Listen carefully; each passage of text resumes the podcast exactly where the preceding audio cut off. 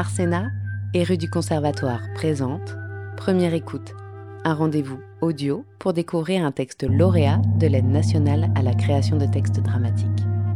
Aujourd'hui, découvrez Le prince à la tête de coton de Nicolas Porcher, lu par Héloïse Bloch, Justine Schall, Antoine Boucher et Marceau Deschamps-Ségura de la compagnie Ne parlez jamais à des inconnus. Musique et création sonore, Nicolas Porcher.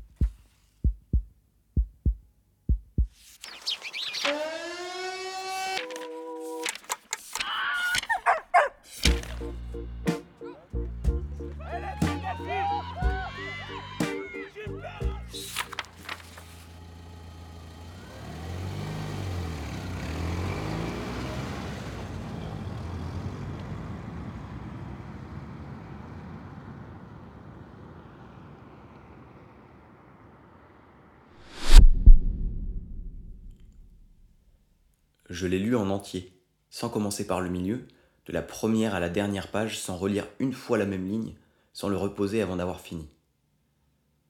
Un dictionnaire n'en rajoute pas. Il émeut dans l'espace vide qu'il laisse entre deux termes. Deuil. Deus ex machina. Amortisseur. Amouillante. Amour. Je ferme les yeux et une vieille Renault Scénic vert pomme m'apparaît. Le même modèle que celui avec lequel nous partions à la plage mes parents, ma sœur et moi. Le sable lui irrite les sièges. Elle sursaute et branle. Oui, dans la voiture de mon enfance, ça sent la gomme brûlée, la cendre et la marée basse. Je tourne la page et je repense à tous ces mots que je ne reverrai jamais. Perdu perdurer, père. Un dictionnaire, c'est comme une autoroute, une ligne droite qui file sans nostalgie à travers des forêts de termes savants, populaires, rares ou communs, qui ne seront jamais énoncés qu'une fois. Un dictionnaire, c'est comme un musée où le chef-d'œuvre est voisin du cheesecake, l'haïku des haillons, et où le bateau vogue à plusieurs pages du gâteau auquel il ressemble tant. J'ai rêvé d'un dictionnaire à visage d'homme. J'ai rêvé d'un incendie et d'un pingouin avare jouant au tennis sur une table. Ping-pong. Pingre. Pingouin. J'ai rêvé d'une dictée habillée en militaire. Dictée. Dictature. J'ai rêvé qu'on voguait tous ensemble sur un voilier en coton. Coton, côtoyer, côtre. EUP, EHPAD, théorème d'Ehrenfest.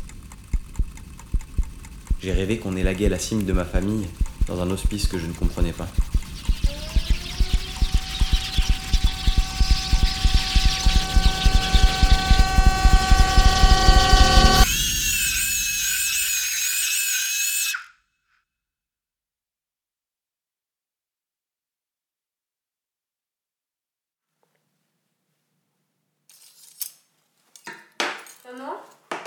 On mange quoi ce soir?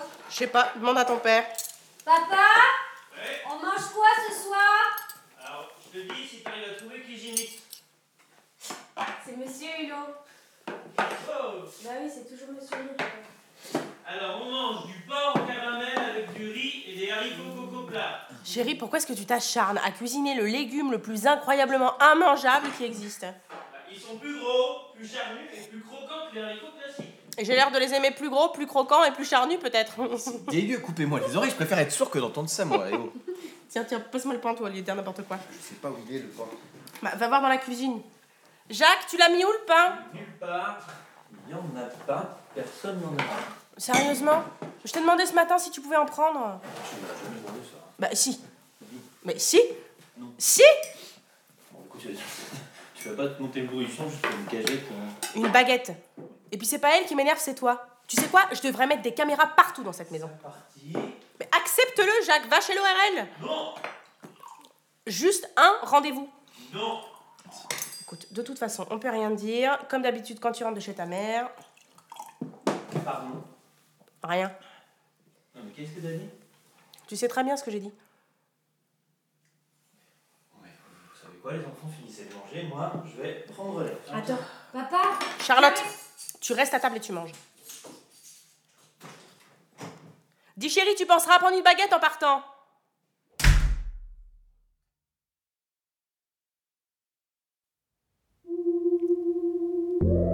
Il pleut. Les passants encapuchonnés sont étonnés par l'allure de cet homme. Il marche seul, un sac plastique sur la tête en guise de parapluie. Allez, je la redonne encore une fois pour les derniers. Il pleut. Point. Les passants. Virgule. Non, il faut pas écrire virgule. Encapuchonnés sont étonnés par l'allure de cet homme. Point. Il marche seul, virgule, un sac plastique sur la tête en guise de parapluie. Point d'exclamation. Allez, on pose les stylos sur la table, c'est terminé. Laissez les copies sur vos tables, faites vos cartables, rangez-vous dans le couloir.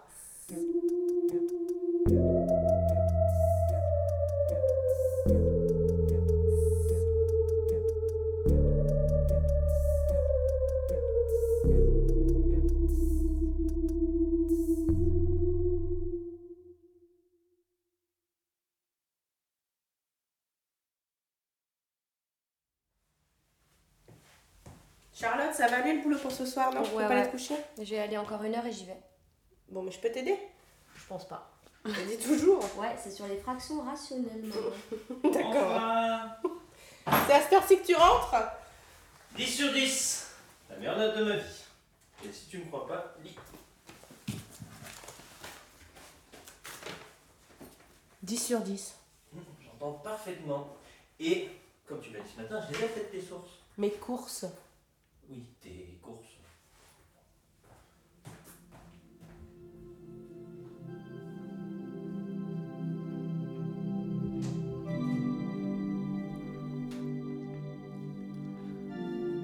Comme les équilibristes jouant avec le public et la gravité, les mots requièrent une double adresse.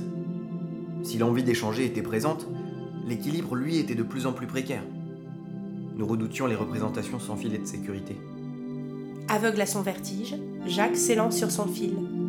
10 mètres plus bas, on peut lire le slogan 10 sur 10, la meilleure note de ma vie, écrit au crayon sur la fine feuille de papier censée amortir sa chute. Ça doit être la fatigue de la retraite. Il aimait tant son métier. Une fois sur quatre, une fois sur trois, une fois sur deux, note devenait sotte. La meilleure sotte de ma vie. Puis j'ai vu à la télé hein, que la retraite, euh, c'est comme perdre un proche. hein. C'est une histoire de temps, comme toutes les histoires de deuil. Puis Amandine m'a l'air fatiguée, susceptible. Elle en rajoute sûrement. Après tout, personne n'est là pour voir. Il a toujours été tête en l'air, notre Jacques. Le problème, quand on cache une silhouette lointaine avec son pouce, c'est qu'en avançant, la silhouette grandit. Pas votre pouce.